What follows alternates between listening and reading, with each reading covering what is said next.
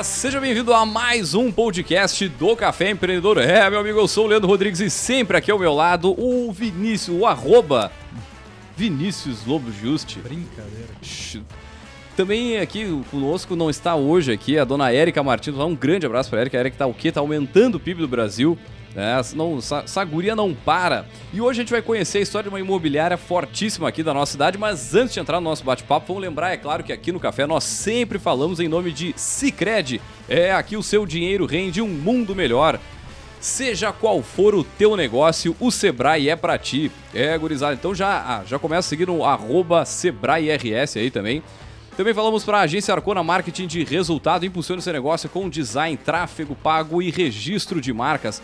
Chama lá no Instagram no arroba agência Arcona e também, é claro, falamos para VG Gestão de Resultados, Projetos e BPO nas áreas de gestão, de estratégia, de finanças, gestão de pessoas, segurança e qualidade na sua tomada de decisão. Acesse o arroba VG Associados e saiba mais. Fala, seu Vinícius, tudo tranquilo na Santa Paz? Buenas, já que a Erika não está aqui, um no bom dia, boa tarde, Sim. boa noite. Quem está nos escutando aí no melhor momento do seu dia. Estamos com dois convidados aqui que. Pô, umas só o- lendas do mercado imobiliário, hein? Não, e só a, a pré-conversa aqui, os bastidores, já rendeu um programa inteiro, né? É verdade. Pô, o pessoal que tá ouvindo aí, é- essa aí vai ficar. A gente vai ficar devendo, né? Muito bem, então, gurizada, para falar sobre a história empreendedora da Firo Solto, nós trouxemos eles, nossos poderosos.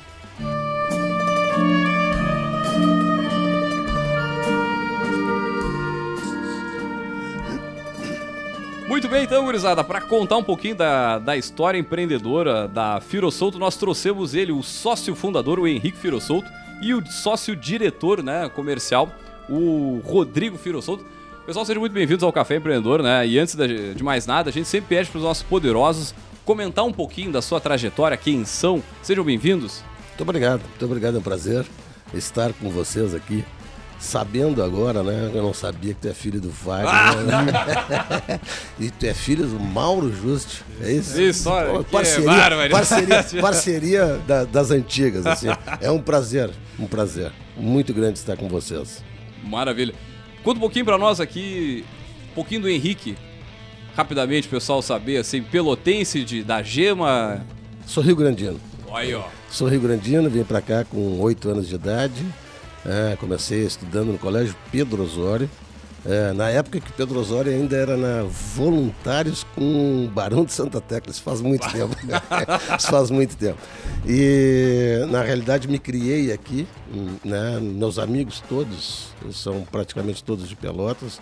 Tenho alguns amigos e familiares em Rio Grande, mas a minha a minha juventude, a minha a, a época de jogar futebol, nadar, sempre foi na região de Pelotas, onde eu criei aquela questão de dos amigos que a, a gente faz para a vida toda.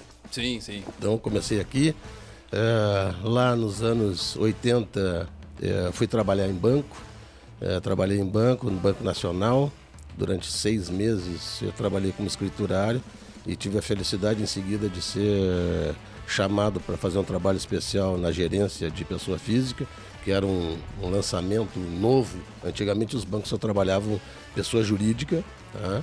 então nós, eu comecei a fazer esse trabalho na pessoa física, eu fiquei gerente depois, a- acabei atuando ah, em Pelotas e Rio Grande. E chegou lá em 1984, eu trabalhava no Banco Maisonave, na, um banco tradicional de Pelotas, de, da- do, do estado do Rio Grande do Sul.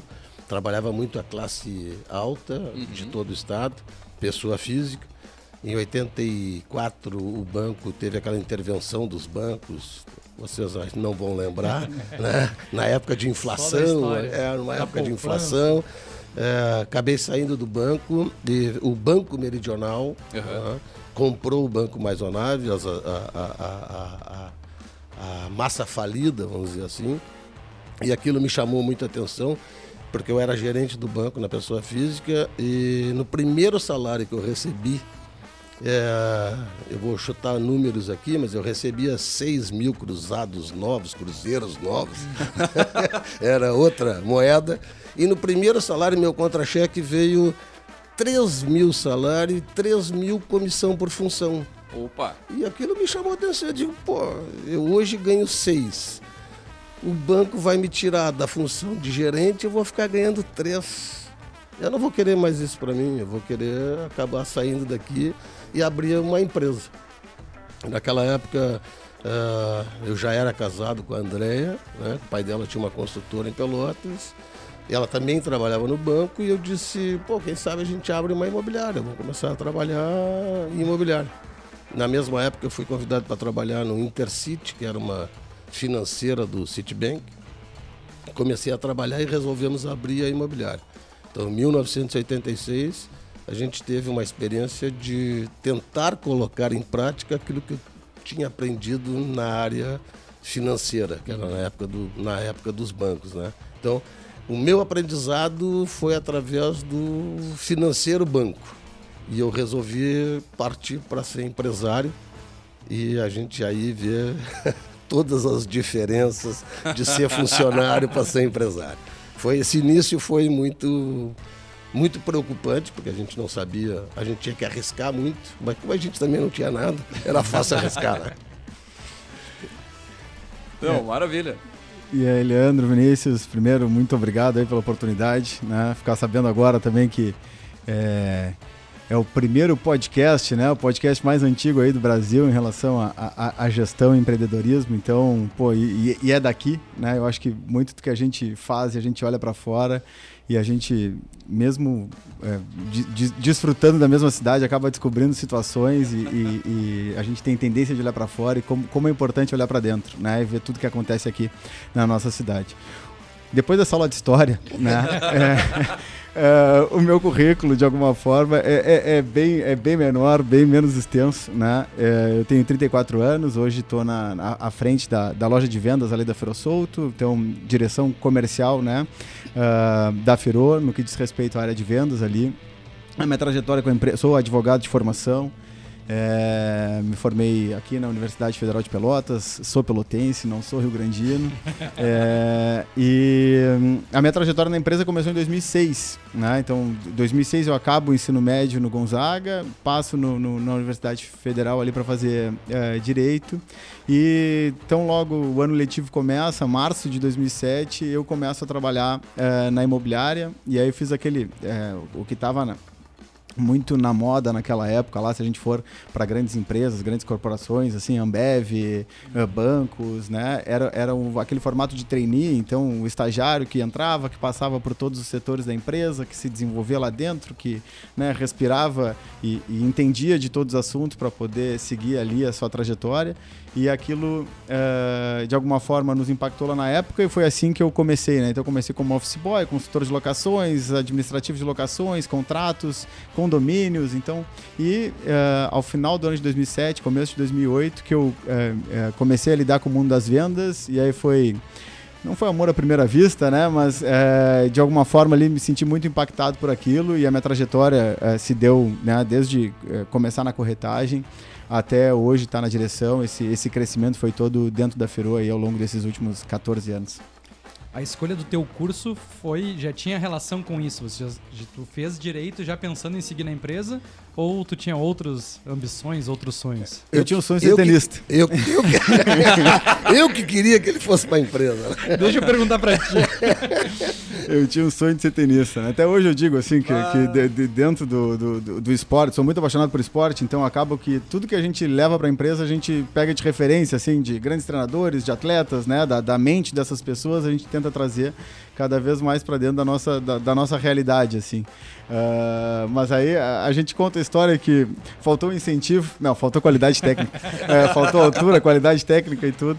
E, e aí eu me lembro muito assim de, de, de, conversas, né, do ensino médio, da gente, eu pai conversando no carro, ele eu tenho um tio advogado também, né? Então, uh, dele falando, assim, eu sempre buscando alguma relação entre a, a, vida que eu vi os meus pais terem e a vida que eu, de alguma forma, uh, gostaria de ter, né? E o direito, talvez, tem, uh, da, da, das profissões hoje tenha sido aquela que mais fez sentido lá naquela época, né? Então, a, a, escolha do curso tinha já um quê de, de, de continuidade ali na, na, na, na empresa.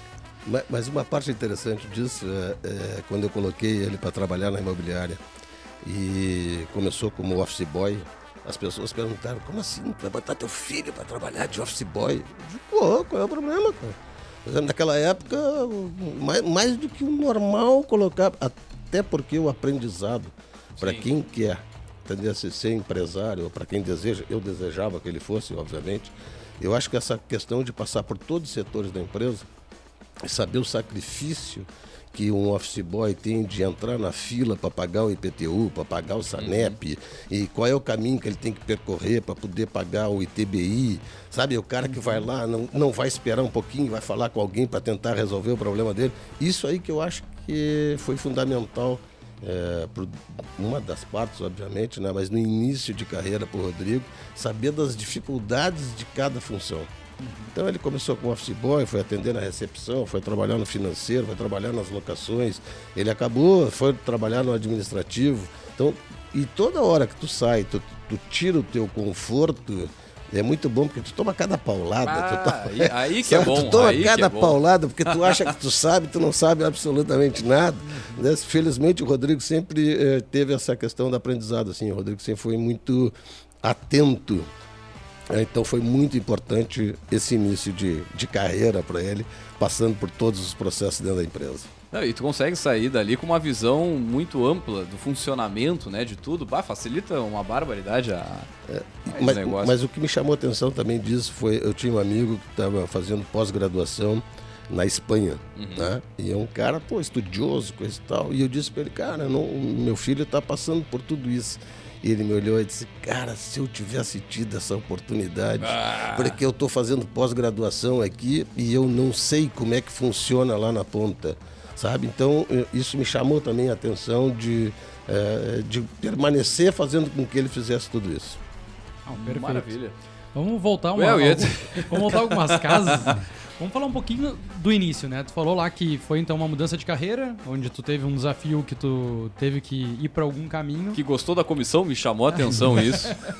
É, na verdade, ele ia perder a comissão e foi buscar um- É. uma outra fonte de renda, né? É, mas o mercado imobiliário a gente sabe que tem altos e baixos aí ao longo de toda essa trajetória.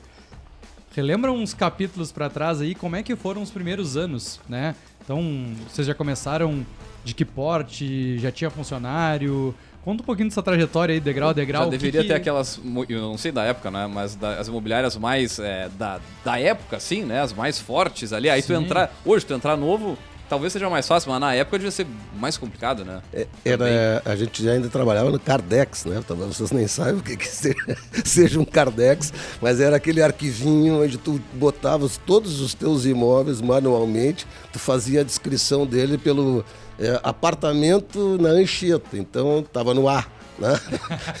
Anchieta, então fazia por endereço, fazia toda a descrição do imóvel, as informações eram muito hum, hum, eram muito detalhadas, mas eram eram difíceis de tu achar rapidamente, né? Então era tudo muito manual. Muito manual. Nós começamos lá em 86, onde não tinha computador, gente. Isso é, Sabe, era, era eh, máquina. eh, máquina de escrever, entendeu? Memória. Era nada. máquina de escrever. Não, e, e a memória ajudava muito, Pô, porque tá a louco. gente não, não tinha. né, Não tinha É, a velocidade tá na, na mente ali, né? Porque Nem, a, a própria fotografia não era o que é hoje, né? Essa facilidade que a gente De tem. acesso à informação, né? Não, não tinha nada disso. É, eu, Não, tu não tinha imóveis eh, fotografados. Pois é, eu ia perguntar isso, não- não- Não tinha, não tinha. Era tudo. a fotografia também era uma coisa caríssima na época, né? Pra, pra mas o fazer assim a, a lote. talvez vocês não saibam, mas o principal, o, o mais caro de uma empresa naquela época era a linha telefônica. Ah, Tá, entendeu? A- a- Tinha que alugar a linha. eh, Tu tinha que alugar a linha para comprar uma linha, um PABX que a gente chamava, não, uma central de atendimento era uma fortuna. Era um baita investimento, né? É- Era, um baita investimento, um baita investimento. Então tem uma cena muito engraçada. é, é, logo que nós abrimos, eu sempre fui muito hum, com a intenção de crescer. Eu quero crescer, eu quero ganhar, eu quero, sabe essas coisas assim, vamos crescer, vamos, sabe, vamos fazer investimento. E aí é muito caro. Uma linha custava tipo um, mil dólares, então seria cinco mil, seis mil reais. Naquela época era, a, relação era muito maior ainda. É como se fosse hoje uns 15 mil reais para comprar uma linha de telefone. E aí nós sempre batalhando, porque a grana sempre foi muito curta, né? E, eh, chegou um determinado tempo, eu tinha recebido um dinheiro do banco quando eu saí. E se agora nós vamos comprar, olhei para a Andréia, que era minha sócia, mãe do Rodrigo. Se agora nós vamos comprar uma central telefônica e vamos botar três linhas. E ela me olhou, e ela me olhou, mas pra quê? Se ninguém nos telefona. Sabe aquela coisa assim? Eu digo, não, mas se alguém, se nós temos uma linha e alguém nos ligar, vai dar sinal de ocupado. Eu acho que a gente tem que ter mais duas linhas. Sabe? E naquela Olha, época. olha a visão, olha a visão do cara. Mas era o WhatsApp da época, né? Era, enfim, o meio de comunicação principal. E, e naquela época, realmente, a, a- a grande publicidade eram os classificados do Diário Popular, Aham.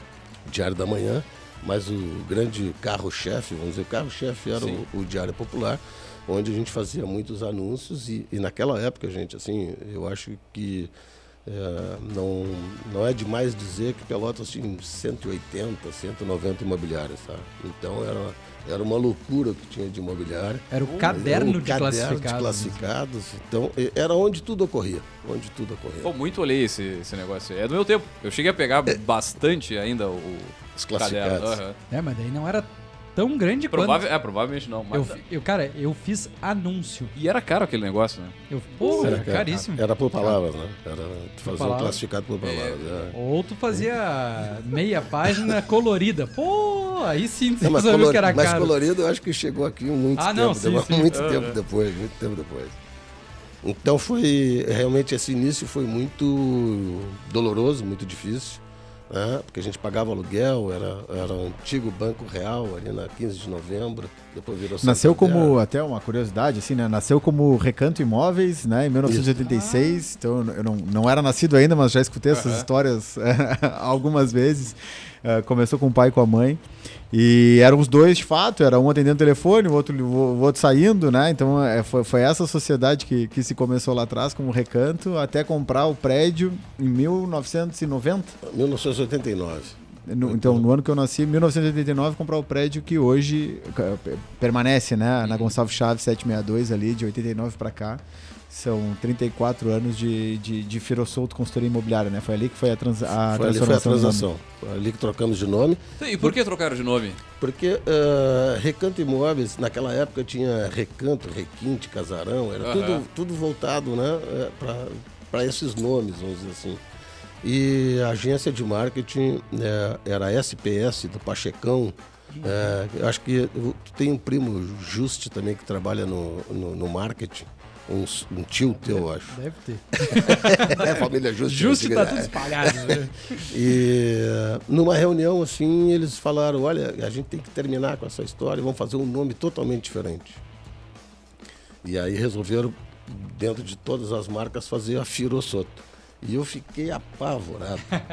apavorado porque Firo se escreve F-U-H-R-O, é furo solto. Pois Eu digo, como é que vocês vão fazer isso acontecer, gente? Vocês sabem? Não, as pessoas vão aprender a falar, vão, vão entender, elas vão fazer rádio. Naquela época era diário e, e rádio, né? Sim, sim. rádio. E aí fizemos realmente bastante rádio, bastante rádio. Mas quem chega de fora, muitas vezes ainda... Ah, é furo solto. É, É furo, furo solto. solto, é Em aí, Pelotas, é. furo solto. É, Até Kibiloco já foi. Até, até, até motivo de Kibiloco já, já, já, já foi. É o marketing, né? Fala, fala de nós. Tá falando de nós, tá bom. Mas vocês começaram já com aluguéis e vendas? Não, Ou não. só vendas, só, Só aluguéis? vendas. A gente, eh, eu trabalhava muito com imóveis que a gente chama de terceiros, né? imóveis prontos e lançamentos. Então a gente trabalhava só vendas, absolutamente tudo de vendas. E naquela época ainda tinham duas, três empresas, que era o Casarão, a Pipe e talvez o Alceu, o Showish, eram os que trabalhavam com locação e os imóveis eram exclusivos. Então era sempre muito difícil entrar nos imóveis para fazer a locação porque era de exclusividade. Então tu não conseguia nunca, sabe, Entrar. entrar, entrar nesse mercado. E foi aí que a gente teve uma, uma ideia muito legal de marketing também, né? É, com, com a- aí já era o Jefferson da Megusta, não sei, né? o Jefferson fez um trabalho muito especial para nós, que era acomode-se por aqui. A gente começou a, a, a mandar teaser para os proprietários de imóveis, dizendo que a gente eh, alugava mais rápido. Deixa aqui seu imóvel também, já que era exclusivo, deixa aqui também que a gente aluga mais rápido, que a gente aluga mais rápido. Começou a fazer um trabalho muito, foi um trabalho muito forte de, de teaser, depois a gente entrou com um jornal e naquela época foi o primeiro trabalho que a gente desenvolveu de telemarketing. Né?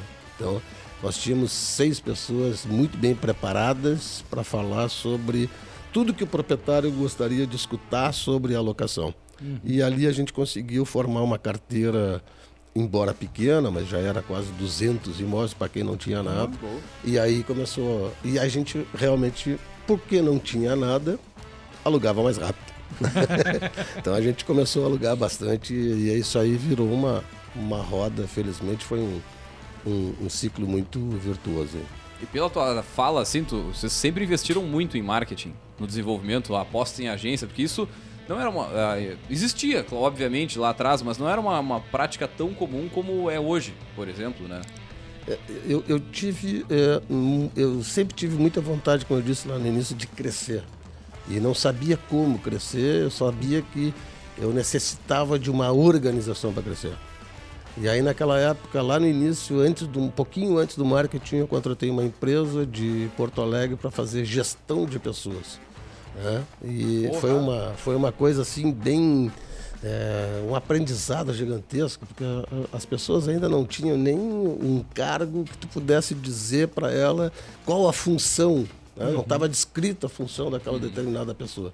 Então aquilo foi bem no início, assim, a gente começou a fazer um trabalho de gestão de pessoas e a partir dali eu vi que, pô, isso aqui é um belo de um caminho, começamos a estruturar, depois com a história do, do, do próprio a SPS, começamos a fazer um trabalho muito legal de marketing, sempre investimos muito e agora, é, só para dar uma ideia para vocês, naquela época tinha rádio e jornal escrito, né? E também tinha televisão, que era a RBS ou a Manchete, uhum. entendeu? Assim, um, tu fazia uma propaganda de 30 segundos, toda a região sul sabia, né? uhum. né? Tu, tu atingia o teu público muito mais facilmente. E aí as coisas começaram a ser tão divididas que hoje para tu atingir tu realmente tem que ter é, muita gente especialista para dizer como é que tu vai atingir o teu teu público por completo. É muito difícil. Eu acho hoje uma das tarefas mais difíceis é, porque é, é difícil conseguir um lead qualificado, sabe? Isso aí é um. Cara, cada vez que a gente entra nessa conversa, eu vou Uma loucura. Dor de cabeça. Eu vou Ao mesmo tempo que a gente tem mais informação, é mais difícil tu interpretar os dados e, enfim, fazer a, a campanha girar e desenvolver essa ação, seja, seja qual for, né? Uma boa gurizada. E aí, nesse, nesse desenvolvimento aí, é, é, é no mesmo lugar, local, então, desde... Final 89. 90, é, 89 eu fiz a aquisição da casa e em 90 a gente se mudou. Aí quando a gente fez a transferência da Recanto Imóveis para Feira Soto.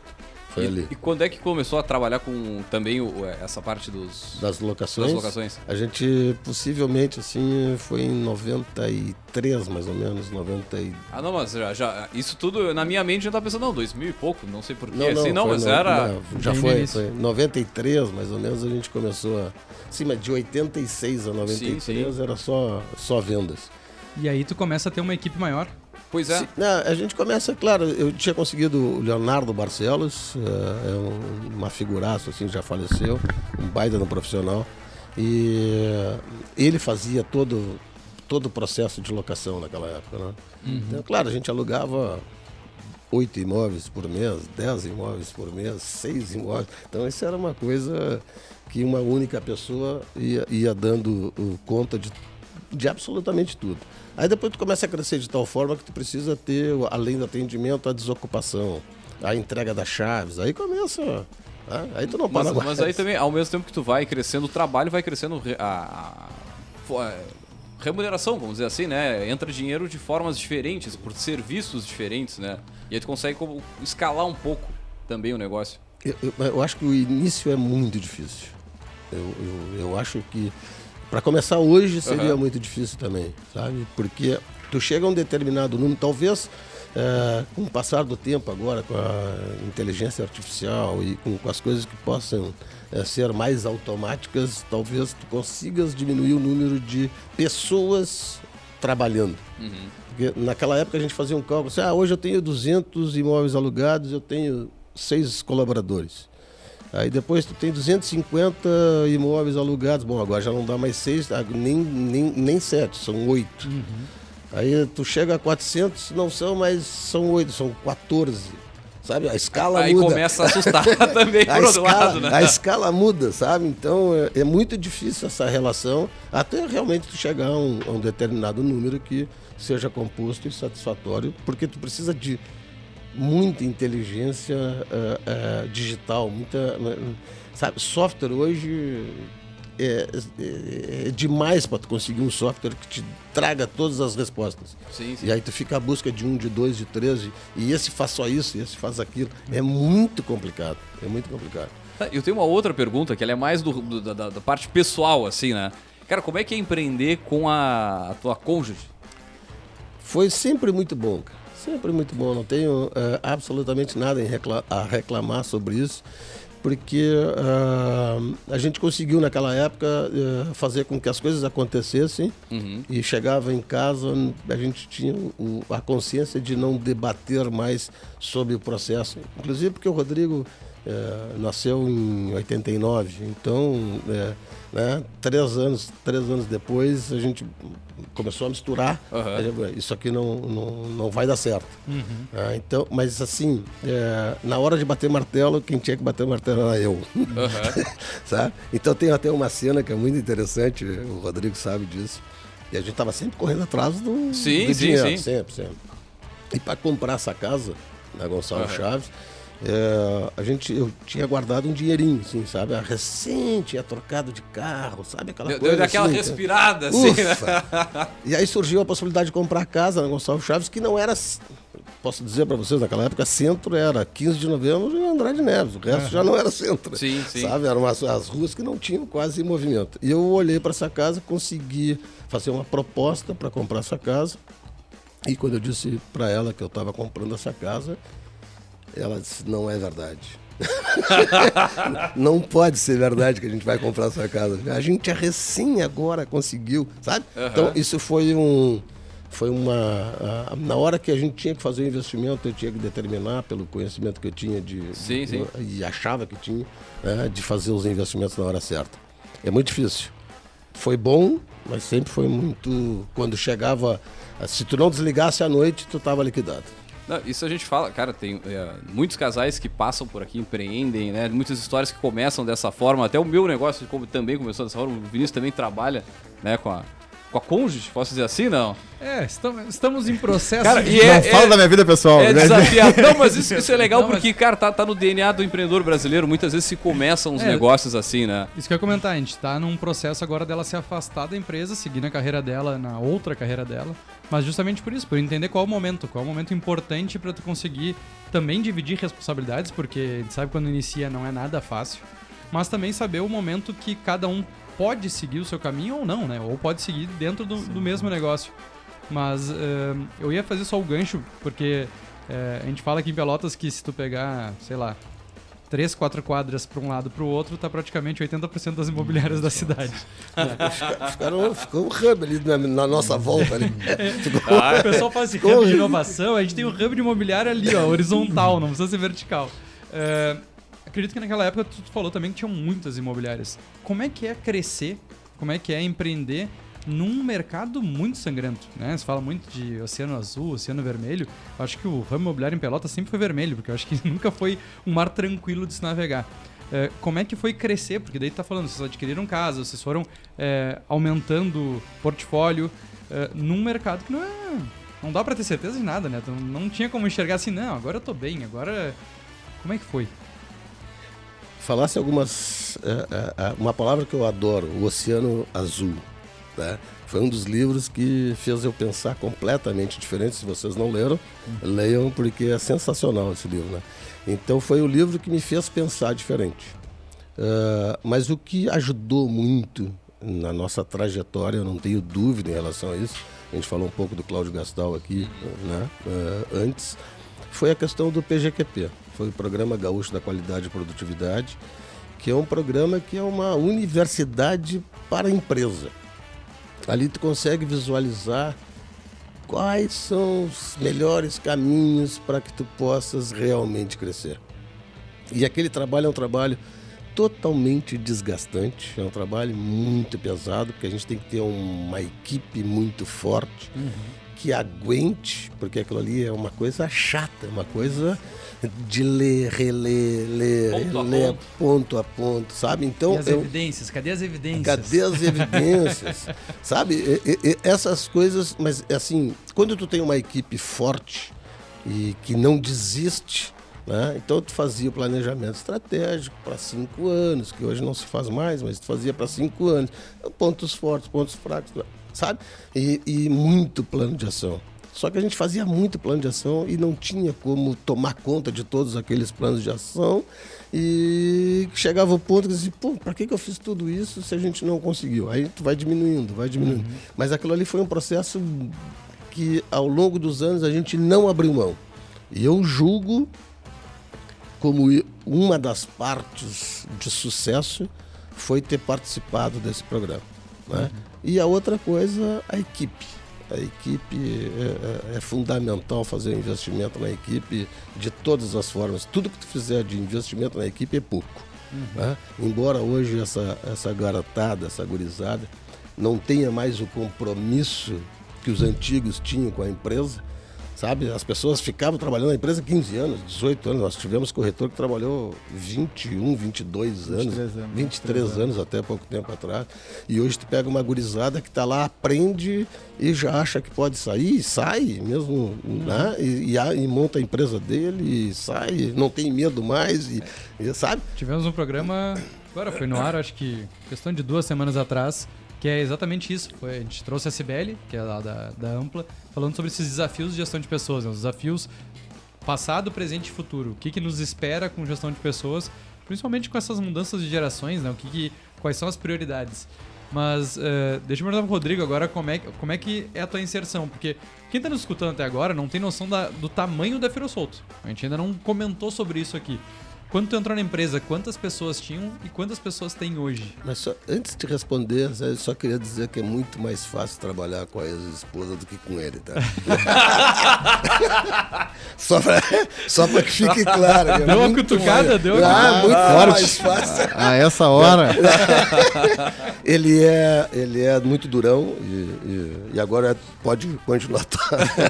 Mas Não, é, eu, eu acho que eu, eu, eu pego a imobiliária nessa fase de transição, assim, de alguma forma. Eu fui espectador muito tempo, participei dessas longas reuniões aí de PGQP, de evidências, de plano de ação, aquela coisa que eu dizia, o que, que eu tô fazendo com a minha vida, que eu tô aqui dentro, né? Quero jogar tênis. É, não, não, é, não é aqui que eu quero estar. Ah, mas eu acho que tudo isso vai forjando, assim, tudo isso vai moldando, vai te dando noção, vai dando aquela visão sistêmica, né? Que é o que, que, que, a gente é, é, tanto espera, assim, tanto anseia.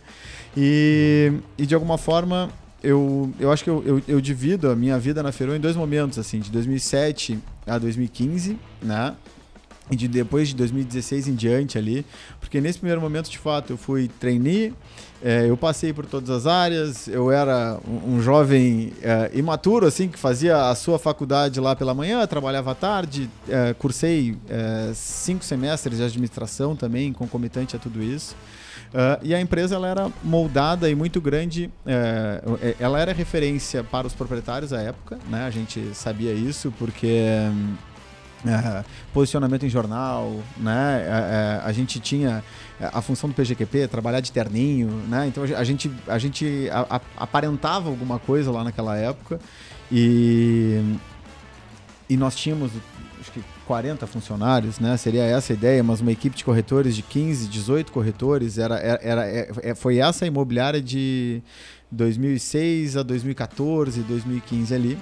Eu saio para fazer uma trajetória de um ano e meio numa empresa do pai, na HFM, é uma empresa especializada em lançamentos exclusivos, né, que foi criada em 2010, com a chegada do Terra Nova em Pelotas, Moradas Pelotas, Moradas Club. Que arrependimento de ter comprado. É. Diga-se de passagem. Moro lá. Moro lá. Me lembro Mora- como se fosse hoje, cara. Era 82 mil, acho que era. Um... 59 mil era uma casa no Moradas Pelotas, com 17 mil de subsídio pelo Minha Casa Minha Vida. Né? Saía 42 mil reais a casa é, em 2010. Eu comprei de quanto vale- repasse. é. Eu comprei de repasse por 96. Hoje eu. Uma casa eu, nova, terra nova. Terra Nova. E, e eu quase comprei, acho que foi tu que me ofereceu o decorado da esquina, Pode ser. que eu acho que eram 150 mil com tudo dentro. Isso. E aí eu comprei em parceria com meu irmão, hoje moro na casa. Cara, eu já recusei proposta de 400 mil. 400. De- é, valorizou, porra. Mas enfim, Muito. Não, um e aí até um parênteses, sim, mas ah, então 2000 e 2015 eu faço essa trajetória, eu me formo, eu volto para a empresa, eu saio para ter uma experiência de um ano e meio ali numa empresa ah, parceira, né? A gente não diz que é do grupo, porque tinha um, te- tem um outro, tinha um outro sócio, ah, aprendo muito sobre vendas e aí de fato me entendo, entendo a minha posição, entendo aquilo que eu quero para mim, para frente, para o futuro, volto para a Firo, que eh, de fato minha casa, né, onde eu nasci, onde eu me, me, me, me- me projetei de alguma forma assim profissionalmente falando, e aí a gente começa a crescer. Então eu volto para a Firo, a Firo tinha perdido o mercado, a gente tinha sofrido ali com a crise de 2015, 2016, era ano de impeachment, o mercado Uhum. imobiliário estava em baixa. É, e aí a gente volta e participa de um lançamento aqui em Pelotas do Aqua Residence Club, o primeiro lançamento da Porto 5 nesse modelo de bloco de concreto, né? E, cara, e aquilo ali a gente comeu grama, sabe? Respirou, trabalhou eh, intensamente durante 30 dias eh, de pré-lançamento e aquele lançamento foi um estouro. Eh, foram, são 280 unidades, se eu não me engano, e ele foi vendido todo numa, ma- nu- numa manhã inteira, ele foi reservado. depois, com a sequência das entregas do contrato, foi todo vendido em três dias, vamos dizer assim, com o contrato assinado e tudo mais. E a gente fica de líder, vende 50, 55 unidades lá na época. Ah, de alguma forma, enche o caixa da empresa, né? ah, por entender toda aquela preparação. Eu digo assim, tá, agora a gente vai por esse caminho. E vamos sair daqui, porque essa casa não nos atende mais. Nós só temos 16 corretores, 18 corretores aqui. Nós precisamos crescer, nós precisamos de espaço. E aí a gente, é, eu dou mais um, um- um grito de independência, vamos dizer assim, né? para que a gente de fato consiga começar a crescer dentro da, da área de vendas com mais entusiasmo, com mais força. E a gente aluga ah, o que hoje é a, a- a loja de vendas ali da Ferona, Félix da Cunha 670. Então hoje a gente conta com. Ah, falando de números, né, Vinícius? A gente está com 50 colaboradores na Félix da Cunha, né, trabalhando entre corretores e administrativo. Temos um corpo de administrativo ali, ah, correspondente imobiliário, analista de contratos, marketing. Resolvemos a nossa vida ali internamente no que diz respeito a isso. E na sede da Gonçalves Chaves, que trabalha com ah, locação e condomínios, temos mais ou menos 65 pessoas também. Então hoje é como se 115 pessoas diretamente né, eh, estivessem sob nosso, nossa responsabilidade. Tá louco. Eu acho que nessa trajetória que tá comentando, assim, eu acho que um ponto, justamente da, da época que se falava, que se ah, encaminhava para isso, era tecnologia, marketing, rede social. E eu queria saber o seguinte, como é que foi, qual foi a importância desses pontos aí para fazer esse reposicionamento, esse posicionamento né, da, da Firo? É, eu, eu acho que qu- qu- quando eu, quando eu volto, assim, a gente tinha uma base de dados gigantesca, né? Porque, de fato, eram 2 mil imóveis alugados lá na época. É, então, uma base de 2 mil... Não, não, não vou colocar 2 mil proprietários, né? Mas quase isso, entre inquilinos e proprietários, condôminos. Hoje temos uma carteira de condomínios é, bem significativa também. Então, a gente entendeu que tinha muita informação na mão e que a gente não estava sabendo utilizar tudo aquilo, né? Então, eu volto e, e nesse lançamento que nós entendemos que era uma oportunidade eh, gigantesca de fazer volume de vendas, né? Fazer Sim, VGV. Agora é relacionamento, agora é ligação, trabalho, né? Call center, dia e noite. É, é- é respirar isso aqui para fazer dar certo. E aí tava começando a chegar, eu acho. eh, Ainda não tinha um anúncio pago, né? Na, na- na- na- é. na- na- nas redes sociais. A, a, a máquina 2017 de vendas do, do- do- da imobiliária, é- hoje em dia, é muito focada É muito nisso, né? Mas na época, para tu fazer esse volume de vendas numa manhã, cara, completamente diferente. É né? muito diferente. É uma, é uma preparação, né? Pré, uma pré preparação mesmo, assim. E eu fico, eu fiquei viajando no tempo, assim, com, com, com todas as histórias que o pai contou aqui. eh, o, o quão mais difícil era, o quão a gente não consegue nem imaginar, assim, o que, pô, o que, é não ter um telefone, o que, que é pagar, vamos lá, valor presente, 15 mil reais para ter uma linha telefônica, né? A, a- a tua única maneira de contato era o telefone. É, para tu ir pra rua era placa, né, para ser visitado, enfim, era, era outro mundo, né? E hoje a gente tem esse avanço absurdo da, da, da, dos dados, das informações, de não saber o que é relevante, de tentar ser relevante no meio de uma timeline lá que não para de, de, de, de, de caçar né? Uh, cliente, de te oferecer estímulo. Então, e, e, eu acho que o, o, mundo tem a lei de Moore lá, né? Eu não sei de quanto em quanto tempo os dados já se multiplicam, hum. mas eu acho que o mundo das vendas de 2017 já é completamente diferente do mundo, do mundo das vendas de 2023, né? Sem dúvida. Então, o sucesso do Aqua foi aquilo, foi muito trabalho concentrado, um produto específico, segment, né? Trabalhar uhum. de maneira segmentada, com uma equipe segmentada para fazer aquelas coisas acontecerem. E aí a gente volta a esses pontos: pessoa, né? Equipe. E a tecnologia da época era, era a vontade de tirar o telefone do, né, do gancho, né? O gancho é, mas é apertar o, o send ali para fazer ligação para as coisas acontecerem. Cara, uma, uma coisa que, que, o Henrique trouxe lá no início que foi esse, justamente esse investimento em pessoas, né? Pela fala de vocês aqui, ele é um valor, né? Dentro da, da, da gestão do negócio. E como é que vocês fazem essa... O, o digamos assim, o, o, passo a passo, um pouquinho do, da gestão de pessoas, como é que funciona lá dentro hoje?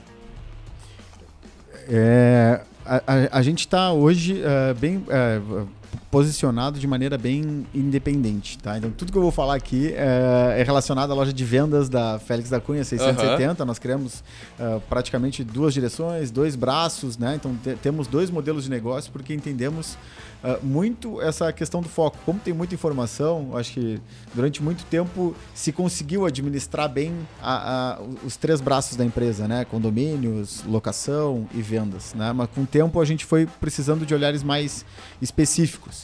Então hoje a gente tem lá é, uma assessoria né, de recursos humanos que está uh, é, para apresentar a empresa, e, uh, Vamos lá, analisar perfil, faz o onboard, né? acompanha o corretor no começo, desenvolve alguns programas de mentoria.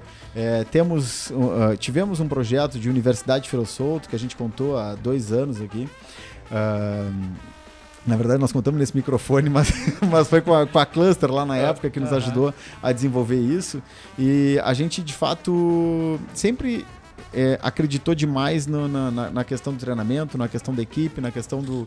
Eu acho que o, o, o, pai trouxe uma fala que é. Por mais que tu invista em pessoas, ainda é pouco, né? Por mais que tu invistas em equipe, ainda é pouco perto de, de dos resultados que tu pode alcançar quando tu, tu consegue promover a educação, assim, pro, pro, consegue promover o ensino de maneira, uh, de maneira igualitária, assim, sabe? Eu, eu sempre tenho aquele pensamento que é mais ou menos faz o investimento em pessoas. Isso, eh, ah, mas daqui a um ano, daqui a três anos, essa pessoa vai embora e leva o conhecimento dele embora. Não, o conhecimento também ficou na empresa. Agora faz esse mesmo cálculo uma empresa que não faz investimento em pessoas. Hum. Faz, esse, faz esse comparativo. A empresa que investiu e a empresa que não investiu. Cara, é destruição total. Sabe? A que não investiu é destruição total. É. Dá, uma, dá uma implicada aqui. É, a gente tá falando de pessoas e a gente sabe aí que metade da força, praticamente, da equipe de vocês são corretores e a gente sabe que os corretores são autônomos. Sim. Então a gente pode multiplicar por três os problemas que a gente tem para administrar esse pessoal. Sim. É, e o, o, mercado, quando ele tá em alta, né? Que a gente já teve aqui a, a alta do, dos lançamentos que eram tiradores de pedido. Sim. Todo mundo era corretor. Agora, quando a gente começa a funilar um pouco mais, a gente enxerga a dificuldade que é fazer uma, uma venda realmente. Uh, traçando esse paralelo aí, o pessoal de antigamente era mais corretor do que o pessoal de atualmente? É, dependendo do, do produto sabe? Eu acho que o, o imóvel de terceiros. Não esperava esse... uma resposta objetiva, né? Amanhã o cara chega na empresa assim e diz, porra, mas tu Não, não, mas, mas, mas pensando mesmo assim, é porque o imóvel de terceiros, o imóvel pronto, ele tem muitas características porque são vários imóveis. Então, eu vou dar um exemplo aqui. O cara que está vendendo uma cobertura. Ah, está vendendo uma cobertura onde? Ah, lá perto da Dom Joaquim. Ela tem três dormitórios, suíte, dependência de empregada, churrasqueira, piscina e não sei o que. Eu tenho que conhecer tudo isso. Tá, e a outra cobertura? Não, a outra cobertura é no Laranjal. Não tem piscina, não tem isso, não tem aquilo, não tem aquilo, não tem aquilo, mas fica em frente à praia. Sabe? Então, uhum. o corretor ele tem que estar tá muito. Uh, ele tem que conhecer, ele tem que visitar, ele tem que estar tá apto a fazer toda a cartilha do corretor para poder vender. O imóvel de lançamento é um, já é uma numa venda que não é que, não é que seja mais fácil, mas é uma venda onde tu já tens um, um, trajeto a ser seguido. Ali já está definido o preço, a condição de pagamento, é financiado, a tua renda é tal, sabe? E já tem um caminho mais fácil de ser seguido. Até porque se tu está vendendo a cobertura da Dom Joaquim, hoje tu quer 4 milhões, amanhã eu vou lá mostrar a tua cobertura, quando eu cheguei lá para mostrar, tu disse, não, não, mas ontem eu fiquei pensando que eu quero 5. Aham. Como é que tu trata com isso, sabe? São coisas distintas Sim, em relação à construtora. A construtora não, ela foi lá, te fez uma tabela de vendas e disse, eu quero que tu venda nessas condições. Então é muito difícil fazer esse, esse comparativo de, de É, não, eu acho Ei, que e o corretor, desculpa, Leandro, Não. mas é, é- Traz a história da, da- da- A gente tem aquela impressão, o corretor de imóveis, quando a gente fala essa palavra também, né? É o cara de agendinha no braço, é o cara que conhece todos os imóveis, que tem o telefone né, dos proprietários no- no- na agenda. Eu tinha um esse corretor de 23 anos que nos acompanhou. Cara, a agenda dele é, é sagrado. Vai, vai, ouro. vai, vai, vai, vai junto com ele para onde ele for, assim. O Google não tem tantas Não, informações. ah, E aí a gente começa a entender um novo jeito, né? Um jeito mais de processo, um, um corretor mais é, a- a- atento a processo, que é o, o cara de sucesso, que é o cara que faz a coisa acontecer, é o cara que, que, que segue o, o- o passo a passo ali do, do, do que precisa ser feito. É, E tem um outro ponto, né, que tá na, na dor do, do corretor, é a parte da captação de imóvel. Que também é outro Sim, processo. Pô, eu, eu já trabalhei em imobiliária faz uns 10 anos como corretor e, e- e a, a metodologia que se tinha era de bater de porta em porta para achar o imóvel, a partir daí conhecer, fazer a ficha toda, trazer para imobiliária, fotografar, enfim. Mas o corretor fazer isso. Hoje, muito imobiliário, tu tem uma figura do, do só o. profissional. Exatamente. Outro, é o profissional. Ou só o que- captador, né? Ou só o corretor captador, ou o, o- a imobiliária que tem ah, parceria com fotógrafos para tirar essas fotos. com Mas não, tio, mas é uma coisa, né? É, pá, é suado pra tu conseguir o produto pra daí tu ter a possibilidade. Se tu não tem produto, cara, tu não tem nada. Mas acho que, esse é, acho que essa é a importância do mercado de entender esses papéis. Né? Porque antigamente se colocava tudo nas costas de um corretor único que tinha que fazer todos esses papéis. E hoje tu enxergar que tu vai ter corretor que vai ser melhor nisso, naquilo, essa divisão da- das atribuições é importante para buscar resultados, porque é o que a gente está falando aqui. É, hoje o mercado ele se abre para muitas possibilidades. Então, quando se fala em lançamento, a gente tem lançamento de Minha Casa Minha Vida até alto padrão aqui na cidade, né? Sim. Eu, eu acho que um- uma, uma grande mudança que eu tive ao longo do tempo foi exatamente quando eu, eu trouxe para Pelotas o Terra Nova, né, que a gente conseguiu fazer uma parceria com eles. Eu vendi o terreno para eles, a gente desenvolveu o projeto e eu comecei a, a ter um, um relacionamento muito bom com eles, de debater quais eram os próximos passos. A gente inventou um produto novo que é o Moradas, porque o Moradas não existia. E o presidente me perguntou lá, um determinado dia, a gente estava em Santa Maria, e ele eh, me perguntou: qual é a casa que está vendendo mais? Eu digo essa. Quem sabe a gente muda o projeto das próximas casas para esse modelo aqui. Vamos fazer uma suíte, vamos, um debate, né? De, de- estamos aqui fazendo uma conversa à toa, né? Mas vamos lá. E ele disse, pá, gostei desse projeto, gostei desse projeto, gostei desse projeto, acho que é bem legal, é bem legal. E tu tem certeza que vende? Eu digo, tenho certeza que vende. E se não vender, porque eu vou gastar uma baita grana nesse negócio aqui para fazer umas placas, que eram placas de concreto, né? Então é placa de metal para fazer o concreto. Beleza, vou gastar 500 pau para fazer uma placa dessa. E se der errado, tu divide esse prejuízo comigo? Eu digo, ah, não tem problema. Se tu dividir o resultado comigo, a gente. Aí tá bom, né? Não, não, isso não, isso não. E aí foi aquele papo de, né, vamos lá, vamos lá, vamos lá. E a gente fez essas modificações. Naquela época a gente começou a ter sucesso. E acho que foi uma, uma expansão assim que a gente teve, porque acabamos indo para Santa Maria, Santa Cruz, eh, Cachoeirinha, né? Cachoeirinha, Gravataí. A gente foi para vários lugares. Eu andava feito uma piorra no estado, porque a gente vai e volta, vai e volta, vai e volta. Mas foi um período que a gente tinha exclusividade desse produto. E foi um momento em que a gente conseguiu ganhar um dinheirinho e fazer algumas aquisições, comprar algumas áreas boas. E aí começou a trazer novos empreendedores para vender com exclusividade. Então a gente mudou um pouco do perfil da empresa, onde a gente passou ah, deixamos de ser simplesmente corretores para ser corretores, donos de área, com desenvolvimento de projetos, né? E aí a gente teve essas, essas oportunidades cada vez mais crescendo e hoje a gente tem parceiros novos chegando em Pelotas, exatamente porque a gente está trazendo. é, eu tenho certeza que esse ano, ainda esse ano, a gente aprova e o ano que vem a gente tem é, lançamentos. Vai com começar as os- os- promessas, não, não vai pro ar. Vamos, Não, mas eu vamos acho que é acelerar aí, importante, acho que é Vinícius, importante Leandro. isso porque Não sobra pra foi- mim depois. Mas foi uma modificação de pensamento, uma visão diferente de tratar somente a venda e Não, isso que eu ia te perguntar. Tu criou teu Oceano Azul?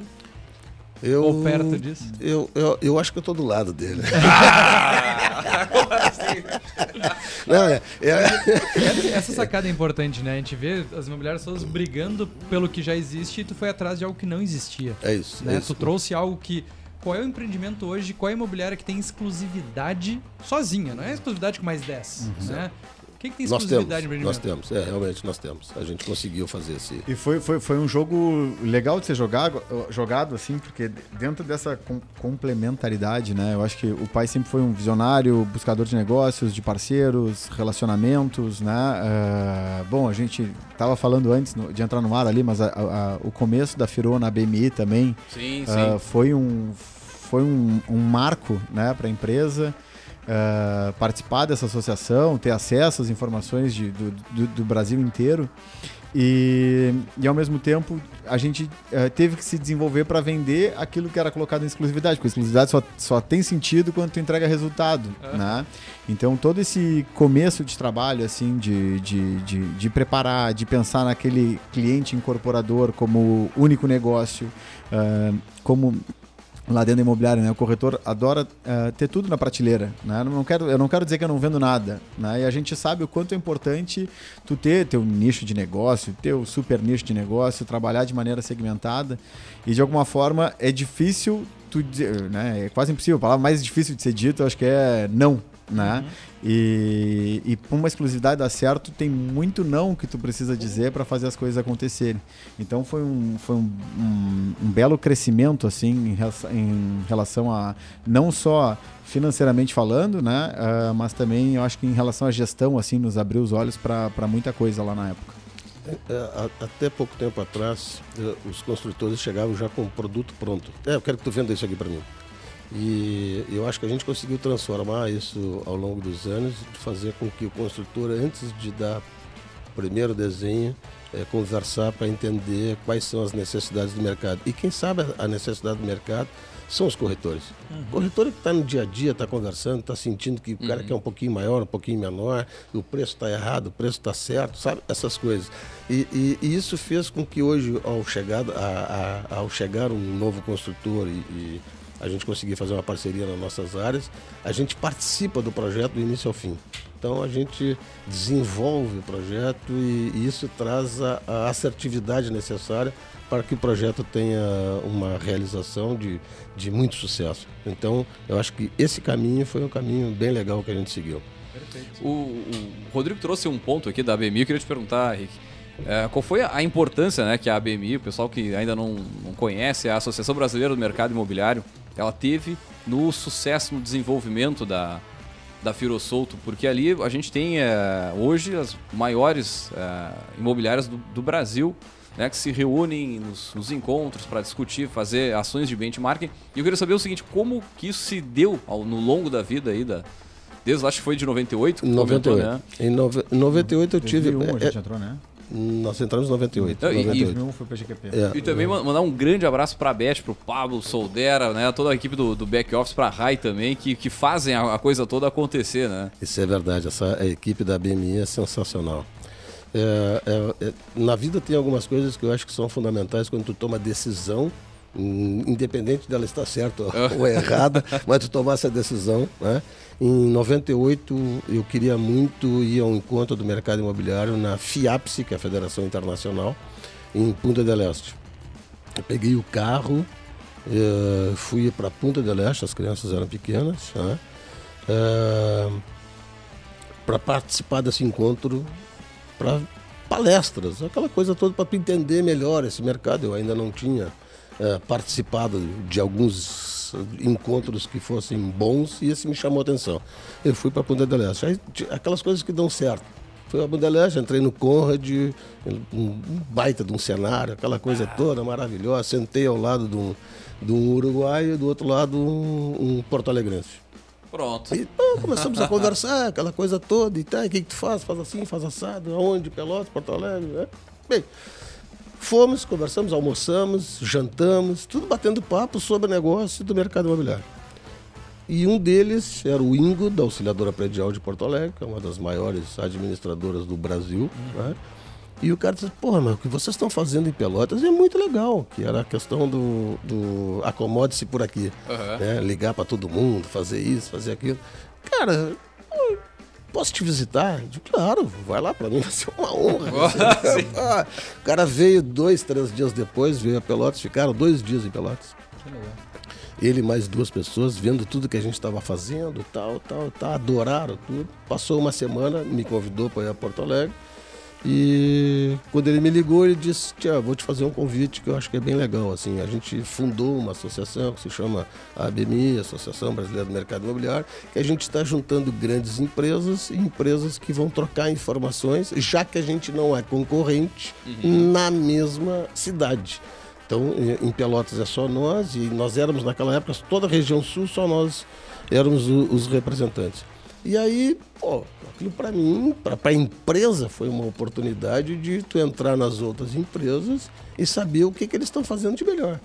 Então ali tu vai, capta aquilo que tem de melhor, aquilo que tu mais te identifica e traz para Pelotas coisas assertivas e coisas totalmente erradas que a gente tenta, mas é, foi uma universidade, sabe? Foi uma coisa que é, foi não é, é, é um é a única associação que eu conheço que tem esse perfil e, e tem muita liberdade, muitas amizades. A gente enfrentou alguns problemas com o passar do tempo, porque quando houve a abertura de capital da Lopes, a, a Brasil, Brokers, eh, começaram a entrar em outras cidades onde era concorrente, e começou a haver muita discussão, sabe? Foi um- uma época meio eh, chocante para todos que associados que, que tinham eh, associados de outra cidade entrando, mas sim, é um conhecimento eh, agora em Gramado, vocês vão participar em Gramado, vai ser um encontro maravilhoso.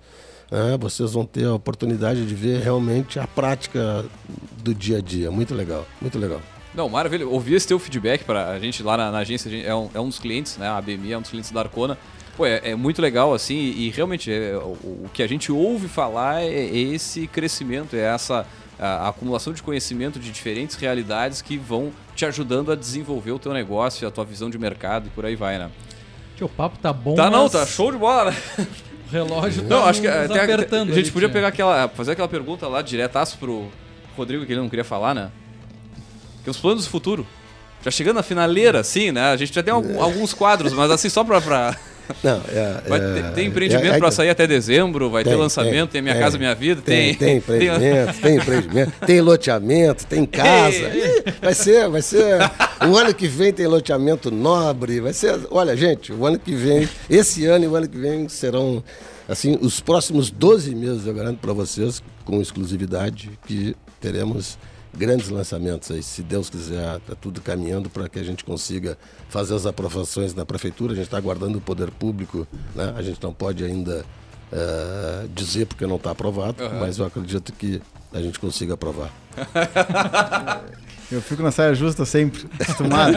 É, mas assim, eu acho que Leandro e e Vinícius, é, eu acho que os próximos passos, né? A gente agora em junho, julho, é, nós demos um, um novo passo, eu acho que é, escutando e, e rememorando assim todos esses, esses diferenciais que a Ferro foi é, tendo ao longo do caminho, né?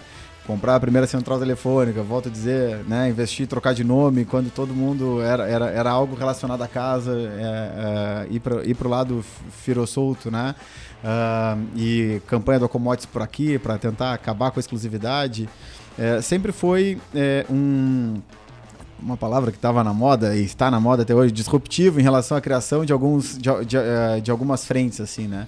E esse ano a gente entendeu que nós podíamos mais como empresa, como imobiliária, né? E a gente olhou para o mercado de maneira geral é, o pai tinha comprado, dentro da estratégia dele de ampliar a empresa, né, e, e, e nós retomarmos uh, e termos uma sede única, uh, ele comprou um terreno no centro em 2016.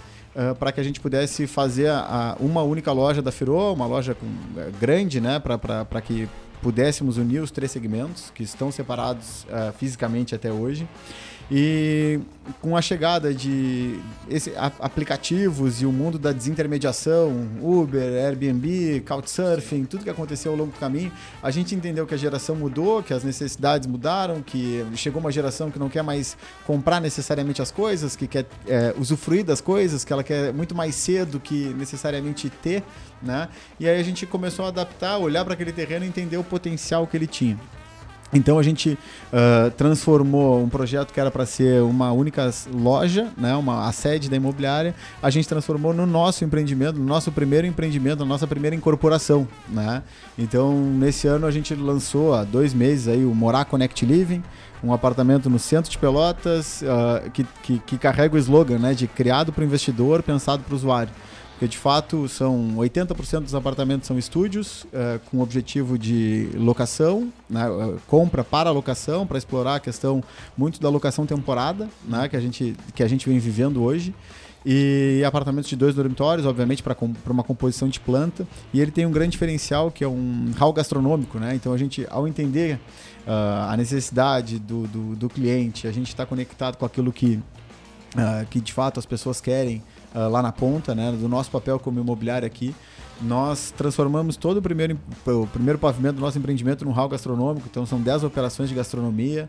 Uh, no centro de Pelotas, a gente brinca assim que é, um, é morar em cima do Poço São José, né? Pra gente ficar com, esse, com, essa, com essa comparação aqui que a gente quer trazer, porque a gente quer que o prédio tenha vida, quer de fato uh, trazer um, um, uma coisa bem uh, diferente para a cidade. Tá? Então esse foi o nosso, nosso movimento. Esse foi o nosso movimento. Eu faço questão de convidá-los para tomar um café amanhã, depois da manhã. Quando o Leandro é nosso cliente, o Leandro é nosso cliente no, no Loft lá, né? No Loft, no Loft Café 670 lá. Então, uh, uh, geralmente depois das 10, né? depois das 10 tem academia, aquela coisa. Claro, claro. Depois das 10 eu estou lá, sempre tomando um café, batendo um papo. E eu, só para apresentar para vocês o empreendimento Morar, realmente é muito bonito. A gente participou é, intensamente no projeto, com, com muita gente da nossa equipe, um arquiteto sensacional que é o Jonas Schiaffino de Porto Alegre. A gente fez um projeto que realmente tem tudo a ver com Pelotas. Né? Inclusive eu falo sobre isso lá, que o centro de Pelotas me deu absolutamente tudo. Eu vivi no centro, a empresa cresceu no centro e quando o Rodrigo me chamou a atenção que não era mais para fazer é, a nossa sede no modelo que eu estava pensando, é, que eu deveria deixar um legado para a cidade de Pelotas e eu acredito que esse projeto realmente tem tudo a ver com o centro de Pelotas, até para que a gente possa levar o centro de Pelotas novamente àquilo que ele sempre foi. A cidade está crescendo, está se expandindo para todos os lados e o centro está ficando um pouco né, é, esquecido. Né? Eu acho que essa a ideia do Rodrigo foi muito pertinente. Eu tenho certeza que o sucesso que está havendo hoje nas vendas, exatamente por isso, por tudo muito bem projetado. Show de bola. Muito bem, gurizada. Chegando na, na finaleira aqui, né? Já, a gente né? tem um, alguns quadros aqui para encerrar o episódio. O primeiro deles, né? O, Got, é, o Gotas Nada, é o, o outdoor do empreendedor. Que é o seguinte: a gente pede para os nossos poderosos deixar uma frase para outros empreendedores. O pessoal que está na, naquela. voltando lá no tempo, lá em 1980 e pouco. Vou por aqui, vou por ali, enfim. Vou deixar vocês pensando. Enquanto isso, nós vamos puxar ele, o Gotas de Inspiração.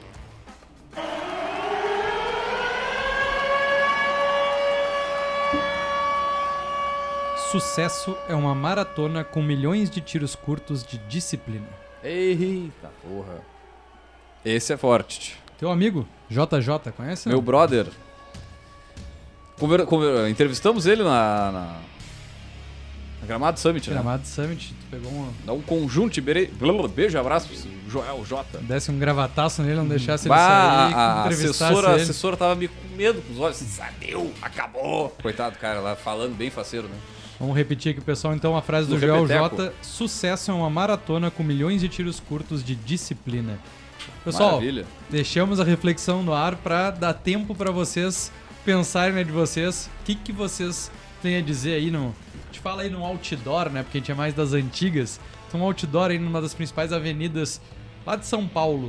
O que, que vocês Avenida deixam de- Paulista, 40 por 4, assim, negócio. Pá, pá, sabe aquela porrada no olho, assim? é- É, eu, eu não saberia uma palavra pronta, assim, para Não, poder mas- deixar. Vou te deixar Uma- pensar mas- um pouquinho uma- mais. uma frase, não, não, uma- não, uma- mas é, é, é, diz aí, Rodrigo.